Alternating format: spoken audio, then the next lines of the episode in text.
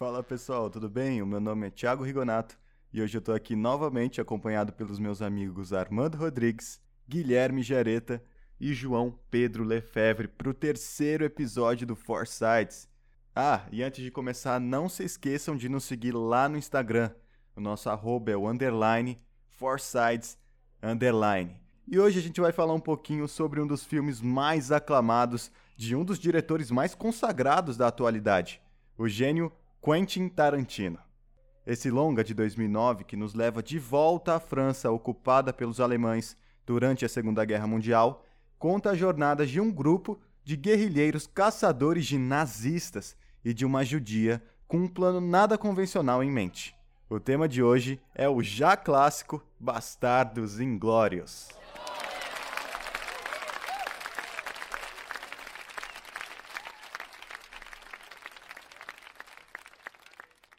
Com certeza, já nasce um clássico, o filme de 2009 do Quentin Tarantino, um filme que é impressionante, assim, o roteiro desse filme é maravilhoso.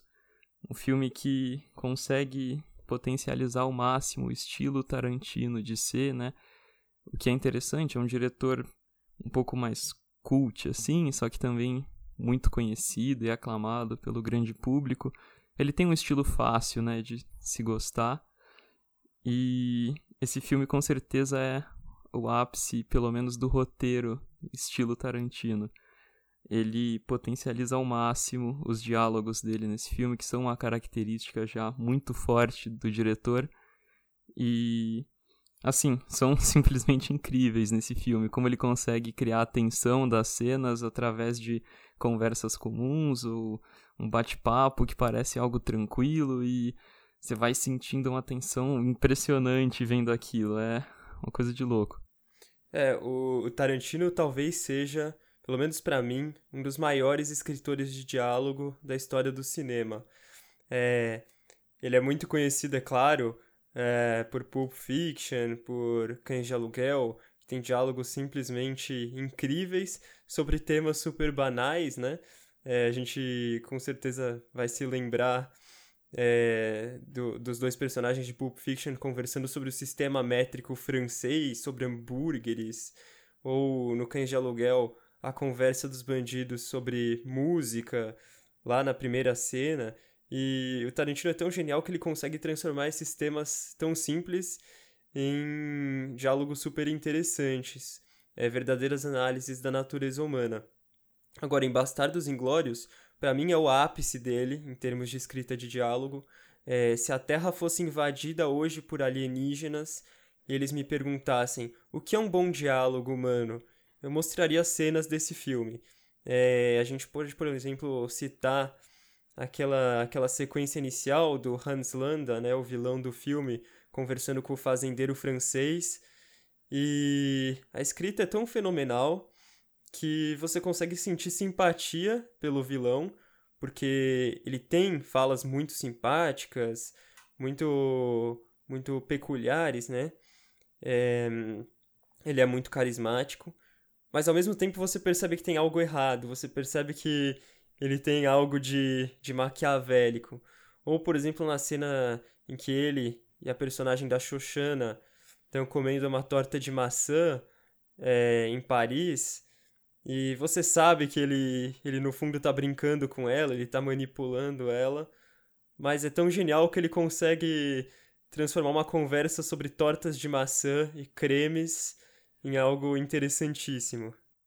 Exato. É algo também que se repete muito naquela cena do bar, onde eles estão jogando um jogo de adivinhação, algo que pode parecer banal, estão bebendo, alguns ali totalmente embriagados, e você sente aquela tensão quando aquele oficial alemão entra no jogo e começa a duvidar um pouco do personagem do Michael Fassbender. É legal que são diálogos muito grandes, né? E não fica monótono, fica muito legal, você fica quase subindo na cadeira. É legal que vocês falaram do jeito Tarantino e tal. Eu gosto de comentar a ousadia da direção desse filme, dele colocando algumas fontes coloridas de repente na tela, fontes amarelas, explicando nomes, e uma locução que vem de repente, no caso de Bastardos Inglórios é executada pelo Samuel L. Jackson, E é legal também que algumas cenas ele mostra o pensamento dos personagens com um corte rápido. Por exemplo, aquela cena do. Um pouco antes dessa torta de maçã, que ela olha para a mulher e vem alguma cena bem explícita, né, sobre sexo. E aquilo para mim é o pensamento da personagem, é muito legal essa ousadia do Quentin. É, eu acho legal desse filme que, tipo, ele tem uma parte, um lado cômico meio escondido, assim, né? É algo que a gente dá risada e não necessariamente é aquilo que tá ali escancarado. A própria atuação do, do ator do Renslanda, né? O Christopher Waltz, que inclusive ganhou Oscar de melhor ator coadjuvante nesse filme, porque ele tá excelente nesse filme. Eu acho que ele é o ponto alto. Também não desmerecendo a atuação dos, dos outros atores que estão incríveis, né? Como Brad Pitt também, mas com certeza ele é o, o ponto alto do filme. Sim. É, eu acho legal que você destacou um pouco o senso de humor afiado é, desse longa do Tarantino, que é realmente muito bom, né? O senso de humor. Tem aquela cena que o Brad Pitt e os comparsas dele estão fingindo ser italianos e eles precisam ter uma conversa com o Hans Landa. Só que eles não sabem que o Hans Landa fala italiano fluentemente muito melhor que eles. E isso é uma cena hilária, porque você sabe que eles estão na frente de um coronel nazista da SS que pode facilmente matar eles. Só que no fundo você tá rindo daquela situação, porque ele tá manipulando todo, todos eles. Então, é mais uma amostra da genialidade do roteiro do Tarantino. As atuações também são bem canastronas, algumas em algum ponto, né? O personagem do Brad Pitt, por exemplo, é ele tem um sotaque meio caipira, assim, algo cômico. É legal que vocês estão falando do Christoph Waltz e, de fato, ele rouba a cena em muitos momentos específicos do filme, ele tá demais nesse filme, mas vale a pena comentar as atuações secundárias que não ficam para trás, criam uma composição incrível nesse filme, na minha opinião, não tem uma alma viva nesse filme que atue mal. Então, a Diane Kruger, Michael Fassbender, Daniel Bru, eu gosto muito da Melanie Lohan, que, cara, ela passa só nos olhos, no rosto dela, o, o trauma de uma garota que perdeu a sua família. E ela não precisa falar muito, é só nos olhares dela, principalmente naquela conversa com o, o Hans. Então, as atuações secundárias estão em peso nesse filme que compõem as atuações principais. E o que mais me chama a atenção nesse filme é a interpretação dos atores. Sim, com certeza. E essas atuações elas só compõem com a história em si, né, que é muito boa. É, a gente tem, digamos assim, dois núcleos principais, né? Tem o grupo de guerrilheiros, digamos assim, liderados pelo Brad Pitt, que muitos deles são judeus que conseguiram fugir do nazismo e agora querem se vingar né, de oficiais e, e de soldados alemães. E por outro lado, a gente tem justamente a personagem da belíssima Melanie Lohan, atriz francesa, que também é uma, uma judia, né?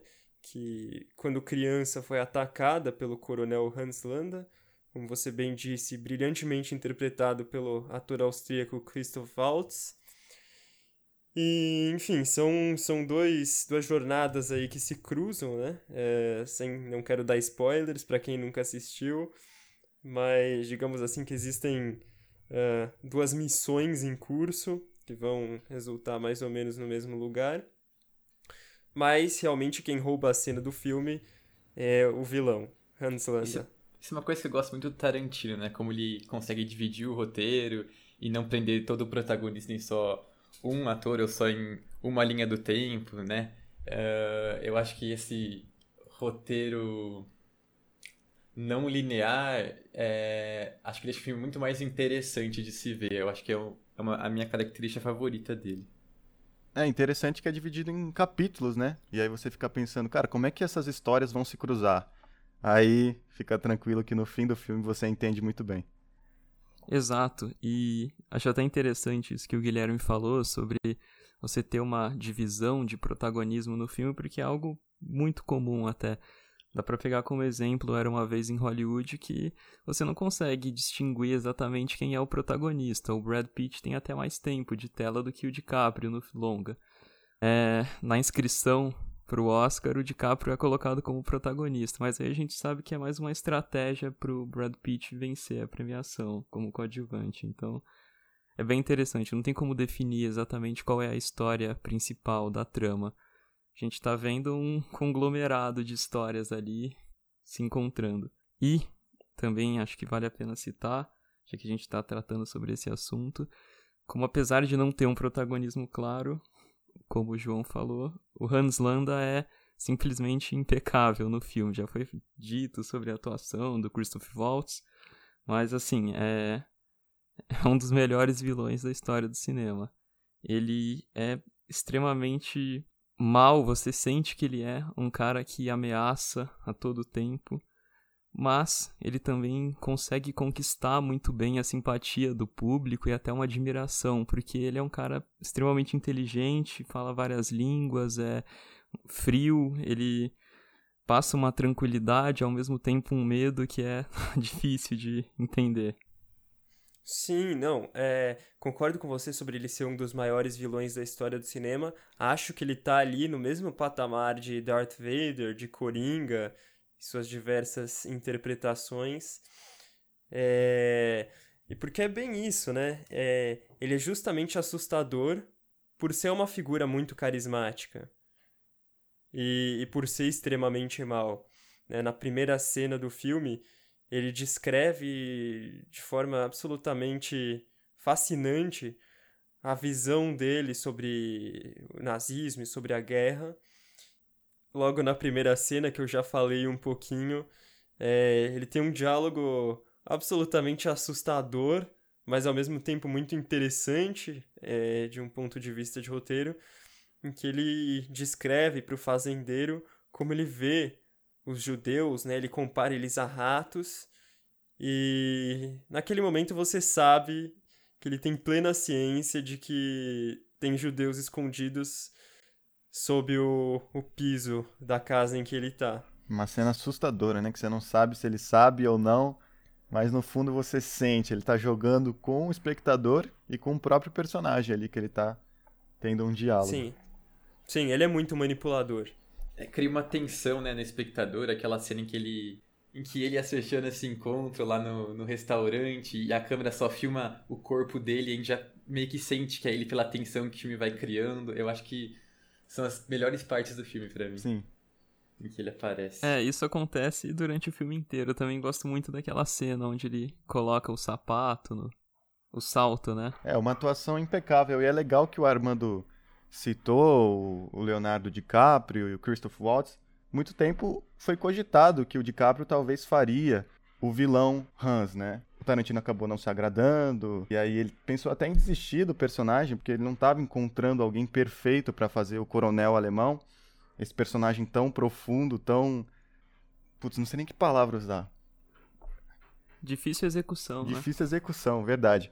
E aí, quando o Christoph Waltz fez a audiência, fez o teste, o Tarantino falou é ele e saiu essa obra fenomenal. Algo muito interessante também a destacar sobre essa criação de tensão, acho que muito se dá pela trilha sonora também, que é outra coisa impecável. O filme, o Tarantino escolheu a dedo essas canções que entram no filme. É impressionante como ele consegue também. Na cena inicial, por exemplo, você sabe que o filme vai começar tenso antes de começar, só por aquela música, o cara cortando madeira e chegando a SS na casa dele. Ali você sabe que vai ser um, um balde de tensão. Pois é, mesmo no, nos créditos iniciais, que é uma parte do filme muito importante e que muitas pessoas subestimam, mas logo nos créditos iniciais é, entra uma música lenta, assim e aí, quando aparece o nome do filme, ela de repente fica forte.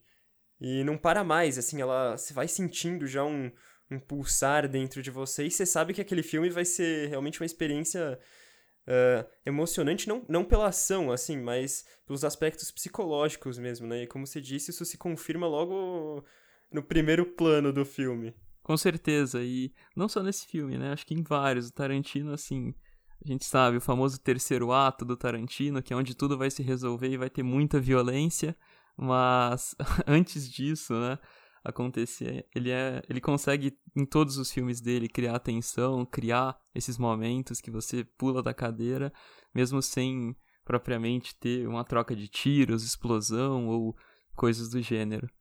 E ele sempre entrega no terceiro ato cenas incríveis de ação, né? É, pois é, como, como não se esquecer do último ato é, do filme mais recente dele, Era Uma Vez em Hollywood, né? Que, que é um filme que, infelizmente, muitas pessoas não entenderam a beleza.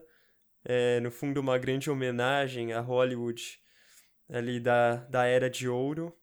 E um retrato apaixonado. Um retrato de um cinéfilo, né? Eu diria. É, como é o Tarantino, ele talvez seja o maior cinéfilo da indústria hollywoodiana. E o último ato, que é violentíssimo em comparação ao resto do filme, e que muitas pessoas acharam uma violência gratuita e tal, mas que no fundo também é com um senso de humor bastante ácido, como é a característica dele. O lança-chamas na piscina. É, pois é, o Leonardo DiCaprio com lança-chamas, o Brad Pitt, enfim, fazendo o que faz ali com o grupo do Charles Manson. Aliás, isso é uma coisa que eu acho que vale a pena a gente comentar um pouquinho, que tanto em Bastardos Inglórios quanto em Era Uma Vez em Hollywood, o Tarantino, ele ousa bastante e ele faz alterações históricas, digamos assim, né? É... Afinal de contas, em Bastardos Inglórios, desculpa aí quem não assistiu o filme, mas o fato é que no final do filme ele simplesmente mata o Hitler. Sendo que o Hitler, é, como todo mundo sabe, cometeu suicídio no final da Segunda Guerra Mundial. E no filme ele leva tiros ali do grupo de guerrilheiros. E em Era uma vez em Hollywood, ele ele digamos assim salva a vida da Sharon Tate, esposa do Roman Polanski, que é uma das personagens do filme, e que na vida real foi brutalmente assassinada pela, é, pelo grupo sádico e assassino do Charles Manson. É, eu acho que isso é uma coisa do Tarantino que deixa até os filmes dele parecerem mais complexos do que realmente são. É, ele mistura fatores históricos, tipo, conhecidos, assim, e ele brinca com isso, né? Ele mistura com a ficção. Eu acho que isso deixa muito mais interessante o filme e torna algo novo para o espectador ver. Claro, e tem uma curiosidade sobre a história até, uma curiosidade que o João me contou, não conhecia, que o Tarantino, quando estava escrevendo o filme, ele pensou em como ele faria o Hitler escapar daquela situação para que posteriormente o Hitler pudesse cometer suicídio, como foi na realidade. Só que um dia ele estava ele escrevendo já no final da história e ele simplesmente decidiu ah, eu vou matar esse cara. É, pois é. Uma solução genial que só um cara incrível como o Tarantino teria pensado, né? E o fato é que ele tem carta branca, pelo menos eu acredito, na indústria americana para fazer esse tipo de coisa nos filmes dele. É interessante as cenas brutais que ele constrói de uma maneira ousada e transforma de uma maneira cômica, utilizando trilhas sonoras, às vezes alteração na velocidade da imagem e muitas outras coisas. Pois é, eu, eu quando assisti Bastardos Inglórios pela primeira vez, amei o filme, logicamente, e eu tava chorando de rir na hora que o, o Hitler é baleado. Ele começa a tremer, assim, com, com os tiros da metralhadora e chacoalhar todo. E meus pais não estavam entendendo. É, de uma é... maneira exacerbada, né? Toma 1.500 é, tiros. É, é, meus pais não estavam entendendo por que, que eu tava rindo tanto de um cara sendo assassinado. Daí eu expliquei, não, mas o Hitler tá sendo baleado. Realmente, ele consegue transformar a violência em algo cômico nos filmes dele. Falando em cenas cômicas também, e como já foi comentado antes, a gente não pode deixar de falar do personagem do Brad Pitt, que também tem aí seu destaque, é um dos personagens mais engraçados, né? Aquela cena do, do Gorlami, que ele tenta interpretar o italiano, que inclusive isso é uma curiosidade sobre o filme, como ele é só 40% do filme falado em inglês, o que, não, que é incomum né, em produções de Hollywood. Sim, tem muitas línguas, inclusive o francês, obviamente, já que o filme se trata sobre quando a Alemanha dominou a França. Ah, tem o próprio alemão, tem o inglês e o italiano naquela cena cômica que o Tarantino introduziu. E é muito legal isso, ver como os atores conseguem ter uma, uma fluência em vários idiomas e muito bem executado no filme. É muito engraçado e muito legal para quem está assistindo conseguir ouvir várias línguas dentro de um filme só. Inclusive, aquele, aquele momento do bar em que tem um, um soldado alemão, que na verdade é inglês disfarçado, é engraçado que ele é, natura, é natural da Alemanha na vida real. Então ele teve que aprender a falar a própria língua com um sotaque de, de outra língua, que seria o, o inglês, no caso. É, o... Você tá falando do Michael Fassbender, né? Que que justamente é um ator alemão, uhum. nascido na Alemanha mesmo. Só que ele morou boa parte da vida dele na Irlanda. Então ele fala os dois idiomas perfeitamente. E é engraçado ver um ator de origem alemã interpretando um soldado britânico falando alemão com sotaque inglês. Sim, e o próprio Christoph Waltz, ele fala em quatro idiomas diferentes no filme e perfeitamente em todos. É, também tem a, a, a Melanie, que é uma atriz francesa, né? Inclusive ela teve que provar pro Tarantino que ela não era famosa na França para poder ser aprovada pro papel, porque ele queria apresentar um, um rosto novo pro público francês. Bela escolha. Excelente atriz. Excelente atriz. É, é... Eu, particularmente, amo Bastardos Inglórios, é o meu filme preferido do Tarantino, Apesar de que eu reconheço, obviamente, que talvez Pulp Fiction seja o filme mais influente, mais relevante da carreira dele, a maior contribuição desse grande diretor para o mundo do cinema. Mas Bastardos Inglórios é um filme que realmente mexe comigo, porque eu, eu gosto muito desse tema da Segunda Guerra Mundial e do nazismo. E o Tarantino dirige tão bem, escreve tão bem esse filme que ele consegue fazer um grande drama, que também tem comédia, é... momentos de espionagem, de inteligência de guerra, né? É... Críticas mesmo ao, ao nazismo. Então é realmente talvez o filme mais especial dele para mim. Eu assino embaixo também. É o meu preferido. E é legal até isso, né? O, Tarantino ele consegue misturar muito bem gêneros. Não dá para definir exatamente qual é o gênero Tarantino. O gênero Tarantino é é ele. o que ele gosta, o que ele tem vontade de fazer, ele faz e sempre consegue encaixar muito bem. Com certeza. É, eu diria que o, o diretor mais autoral do cinema americano moderno. Talvez o mais ousado. Acho que ele sabe deixar a marca dele, né? Ele tem um jeito único de fazer os filmes. É, agora resta esperar que ele não pare em 10. Bom, com certeza eu sou um, um amante de filmes de guerra. E Bastardos Inglórios é um dos maiores filmes de guerra de todos os tempos. E um grande filme, uma grande obra do Tarantino. Teve um orçamento de 70 milhões de dólares e alcançou uma bilheteria de 321,5 milhões de dólares. Acho que o papo foi muito legal, nosso episódio vai ficando por aqui. Se você ainda não segue a gente lá no Instagram, o nosso arroba é o underline Foresights Underline. E se você ainda não ouviu os nossos dois primeiros episódios, Indiana Jones e os Caçadores da Franquia Esquecida, e 1917, uma verdadeira experiência de guerra, os episódios estão sensacionais, ouçam nas principais plataformas de áudio. A gente vai ficando por aqui, nos vemos num próximo episódio do Foresights. Até mais!